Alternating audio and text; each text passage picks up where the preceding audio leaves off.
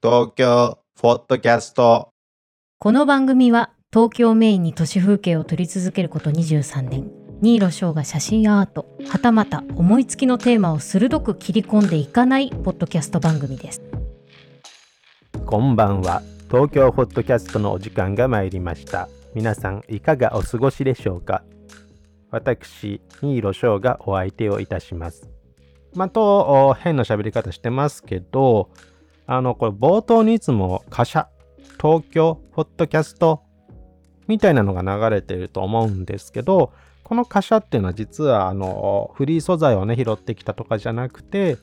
僕が愛機として使ってる 645Z のね、えー、シャッター音を実際に収録したものを使っています。で、本当はね、クラフトワークみたいな、イケてるね、シティポップじゃないけど、なんて言うんだろうね、あのクラフトワーク感っていうのは。まあそういうの出したかったんですが、まだ僕のね、音をいじる技術っていうのが全然ないもので、ある人たちを意識して、作りました。誰だかわかりますかねまあそもそもちょっと僕のクオリティが低いからわかるもクソもないと思うんですが、これはね、あの、スネークマンズショーを意識して、えー、撮りました。スネークマンズショーは1980年代に一世を風靡したというか、まあ、あの、サブカルのね、世界では、なかなか人気があったと思うんですけど、まあ、今現在僕もね CD とか結構持ってはいるんですがなかなか、えー、卑猥なタイトルなんでねあのここで申し上げにくいものがあるんですけど今だとねスネークマンズショーの、まあ、2人組のあのコントっていうかなんていうジャンルなんですかねあれは本当にねあの面白いのであのホテルニュー阿佐ヶ谷とか、こう、トントントンと、警察で開けろみたいな、なんかいろんなね、こネタというか、なんというかね、あって、ただすごいウィットに富んでいるというかね、あの、聞いててすごい面白いのでおすすめします。まあ、YouTube とか何で聞けんのかなまあ、CD はもちろんあるんで、あの、もしね、興味ある方は聞いてみてはいかがでしょうか。で、今回はね、ちょっとバーチャルフォトグラフィーを扱いたいなと思っております。バーチャルフォトグラフィーとか、簡単に言えばゲームのスクショ、インゲームフォトグラフィーとかって言われてるジャンルなんですけど、触りというか、あの、第1回のえー、どこまでが写真なのかっていうね、メタバースとか AI 生成の画像であるとか、まあそういったものがね、どんどん出てきてる時代において、写真っていう言葉が表すものっていうのは、この10年前と、まあ、今後10年後で必ずしもイコールでは結ばれないはずなんですよね。まあ、そんな話を第1回にした時に出てきたのがバーチャルフォトグラフィーの話題でした。もうちょっとね、細かくいろいろ話したいことがあるなぁなんて思っていたので、えー、13回、まあ今日ですね。まあ今日、今日はなんか、一人で部屋にいますけど、自分の誕生日なんですけどね。えー、ケーキやサンタクロースはどこに行った、サンタはいないか。あの、プレゼントはどこにあるのかっていう感じでありますが、ただ2日に1回更新しているので、えーバースデーであろうがなんだろうが収録しているわけでございますと。東京フォットキャスト。で、バーチャルフォトグラフィー。まあね、1回目聞いてない方は、なんだそれっていう方もいるかもしれないので、簡単に話をしますと、まあ、ゲーム画面のスクリーンショット。これをね、写真として扱うっていう話なんですね。まあ歴史としてはもう20年ぐらいあるんだと思うんですけど簡単に言ってしまうと最近すごいこうグラフィックとかが綺麗になってきて現実の写真とスクリーンショットをね。まあこれはね大きくプリントしちゃうと多分無理があると思いますけどスマホの画面とかで見る限りにおいてはえ、これ現実じゃないの？ゲームの写真なの？あまあゲームのその世界の、えー、スクリーンショットなの？みたいにもうこんがらがっちゃうようなね、それぐらい綺麗になっている。まあそういう時代なので、まああの、グラフィック、アンリアルエンジン5とか、そこら辺のね、凄まじい発達によって、そういう美麗なグラフィックが出てきたので、スクリーンショット自体が本当に現実のものと区別がつかなくなった。まあ、それだけでは写真とは呼べないとは思うんですが、まあ、僕の解釈の一つとしては、まあ、写真っていう行為自体は、例えば僕がですね、あの、東京とか街を歩いて、テクテクテクテク歩いて探したもの。で、あ、これいいなと思ってカメラを構えて撮るわけですよね。ただゲームにおける主人公、例えばオープンワールドゲームって言われている広い世界をね、探索していくようなゲームになっていくと、その主人公を動かしているのはあくまで僕なんですよね。主人公イコール僕みたいなリンク感が生まれてくるとゲーム内の世界を様々なところを歩いたり、えー崖を登ったりとかいろいろこう建物に入ってって見つけた景色それを撮るっていう行為はこれまさに撮影行為と一緒じゃないんですか？みたいな話だと思うんですよ。バーチャルフォトグラフィーっていうのは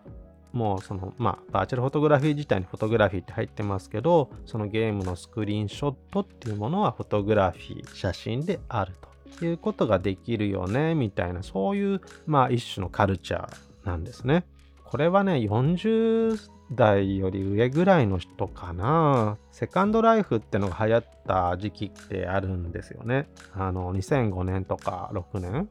まあそれこそ今のメタバースみたいに自分のアバターを作って架空の世界で友達と、まあ、コミュニケーションし合うっていうような、まあ、ちょっと早すぎた SNS みたいな感じはあるんですけどちょうどねミクシーがあの最盛期だった頃だと思いますよね。Twitter とか出てくる前の時代です。で、そのセカンドライフの中のいろんなね、オブジェクトを置いたりとかって様子をキャプチャーして、それを作品としたのが始まりだというふうに言われてるので、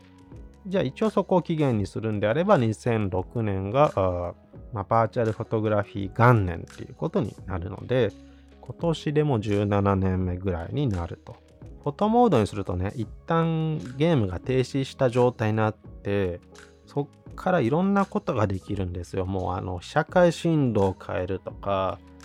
えちょっと引いてみる。カメラのアングルを変えるとか、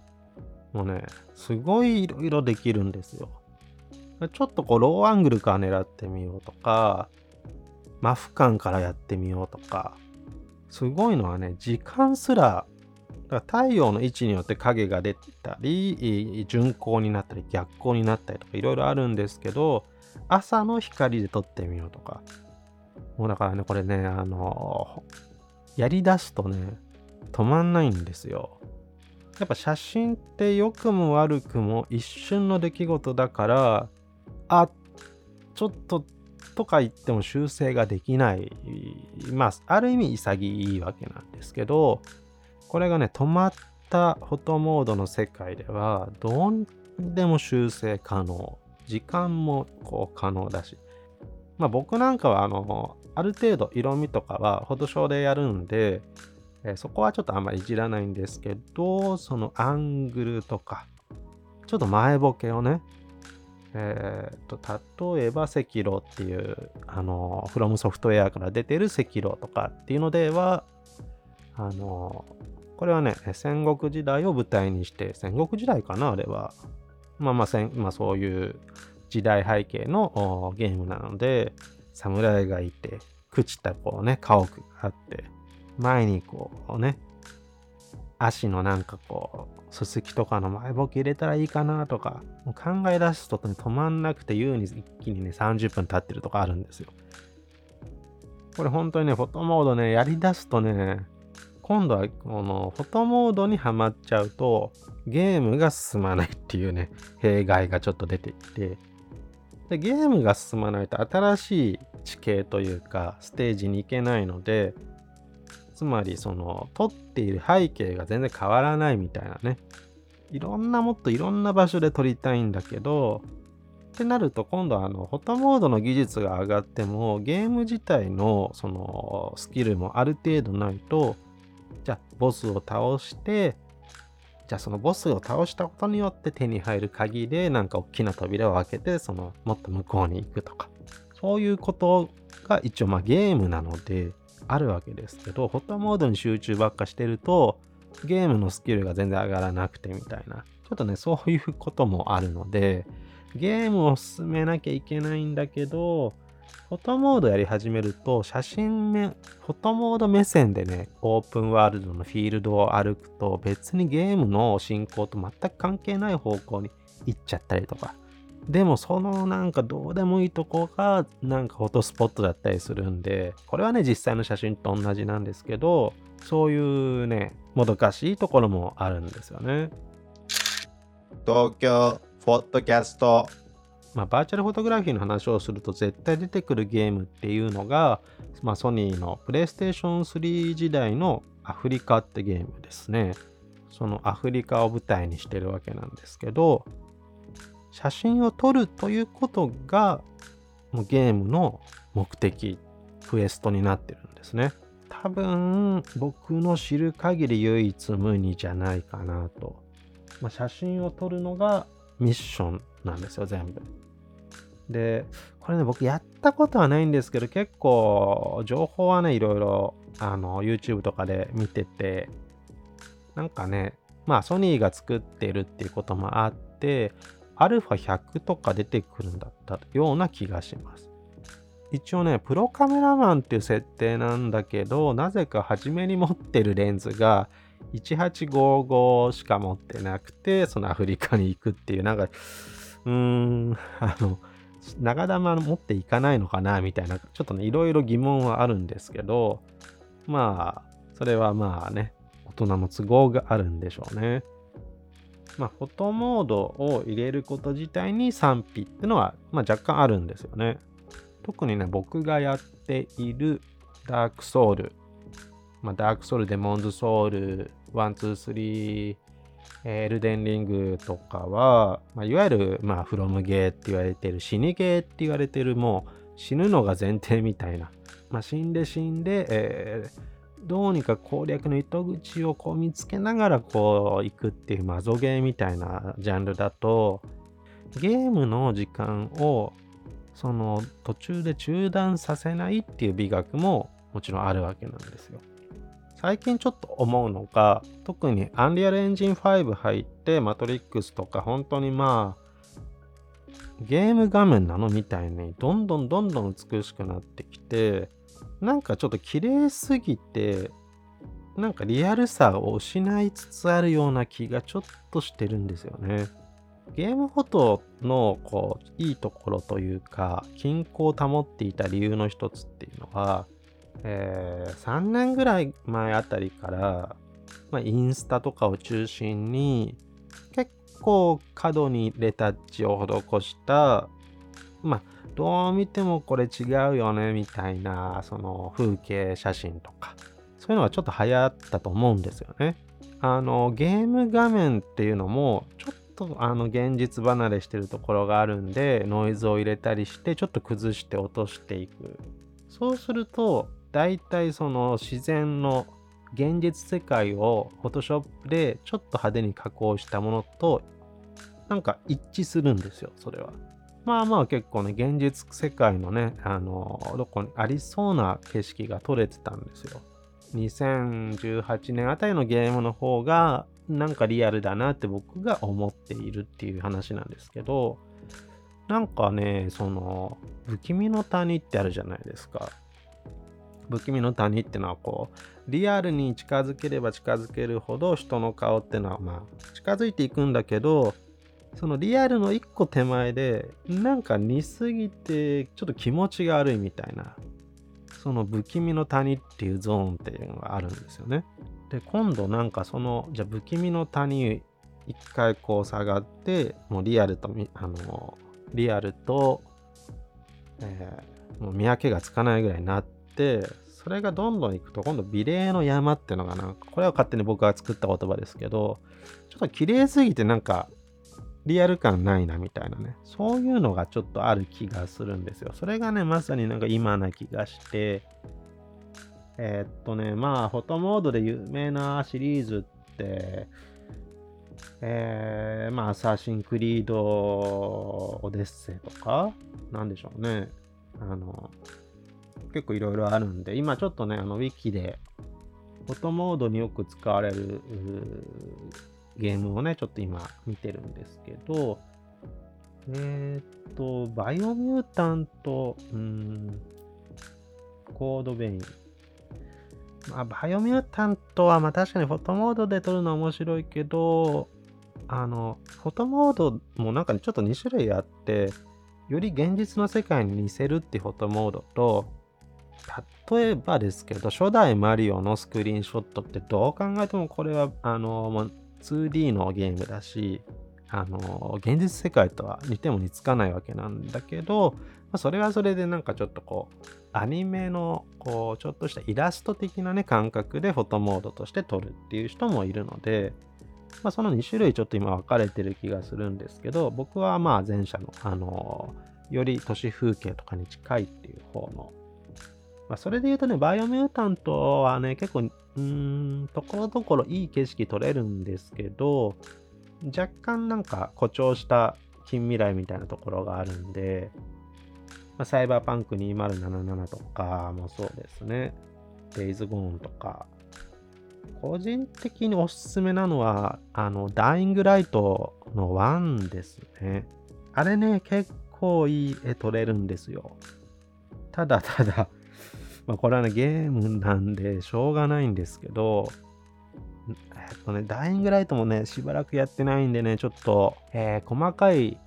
えー、ストーリーちょっと忘れちゃいましたけど、なんか、未知のウイルスかなんかが空気中に散布されちゃってる状態で、なんか飛散してるんですよね。なんでね、ゲーム中も街中とかもちょうどいい感じの、もうなんか品川駅の裏側にありそうな景色とか、渋谷駅から、えー、恵比寿に行く途中になんかこういうのありそうだよねみたいなあるんですけど、なんか塵がね、飛んでるのが邪魔なんだよな、あれ。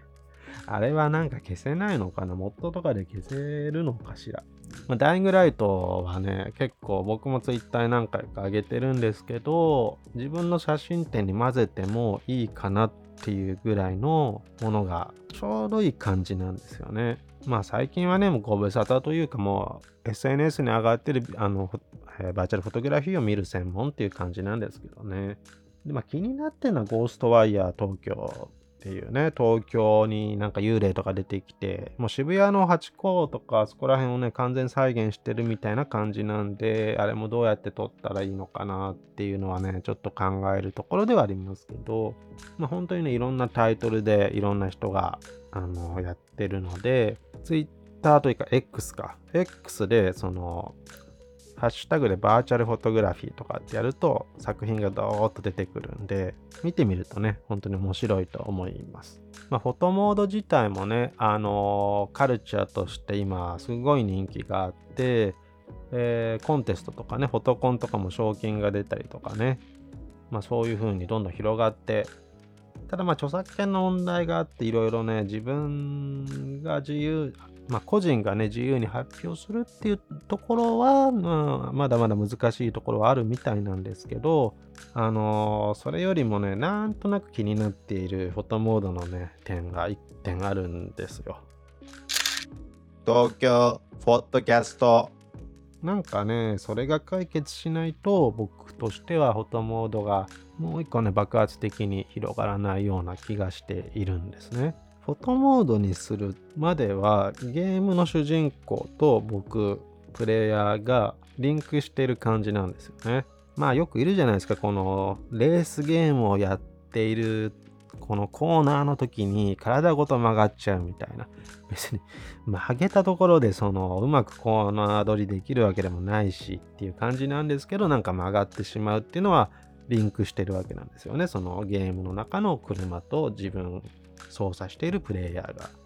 そのリンク感っていうのが非常に重要であると。このリンク感に関してはね、ゲームやってる方はみんなわかる話だと思うし、YouTube であのゲームクリエイターラボの講談社のね、えー、賞金を取って世界一面白い RPG を作るっていうことを、えー、目標に掲げてるハイタカさんとかもそういうことをよくおっしゃってますけどね。なんでね、このリンク感っていうのがゲームに没入する中で一番重要なファクターなんですけど、フォトモードまではプレイヤーイコール自分っていうリンク感ができていたんですけど、フォトモードにした瞬間に、そのプレイヤー自体を被写体として見る自分がいるっていう、なんかいきなり乖離しちゃうんですよ。それまでゲームの中ではプレイヤーイコール自分っていう構図がちゃんとできていたのに、フォトモードを立ち上げた瞬間、すごい客観的なね、視点になってしまうっていう。もうちょっとこのシームレスにフォトモードに入れないかなっっていうのがちょっとね、僕がいつも思ってることなんですよね。僕が生涯一番やったゲームはね、間違いなくバーチャファイター3なんですけど、えー、まあまあ、あの、強かったです。強かったです。えー、っとね、もう強豪しかいない秋葉原のハイテクランドっていう場所があって、そこでね、えー、っと、僕のね、連勝記録が286だった気がしますね。でもやっぱギャラリーの人とか、ギャラリーってのはあの、いろいろ後ろで見てる人たちですね。戦ってる時に。めちゃくちゃいるんで、もう帰りたくても、まあやっぱり見てる人たちも相当なね、人たちなんで、手抜いたらすぐ分かってしまうんで、帰りたくても帰れない。そんなことがありましたね。で、立ち上がった瞬間僕倒れちゃって、もうずっと同じ姿勢でやって、も足が痺れきっていて、立てなかったっていう、そんなことがありましたけど、そういうちょっとね、あの、ゲームセンターっていうものが、ハイスコアガールとかね、あの、面白いアニメありますけど、ゲームセンターってものはね、まあ、基本的にはこう、不良のたまり場でしょっていうのが、僕が、ゲームセンターに通っていた時代なので、なんか背徳感がね、すごいありましたね。うん。まあ、そんなことでちょっと今回はあのバーチャルフォトグラフィーについて、まあ、自分がね、思うことを語ってみました。東京ホットキャスト。まあなんかね、週に3回ぐらいでいいんじゃないかって、まあ、どっかのちょっとホットキャストの、ホットキャストじゃない、ポッドキャストの番組で、あいつは気が狂っている。なんか週に何回出してるんだって、毎日出してんじゃないかとかなんかちょっと言われておりましたが、あれ、今お腹鳴っちゃったな。これ録音されてますかね。えー、そんなことで、えー、また次回お会いいたしましょう。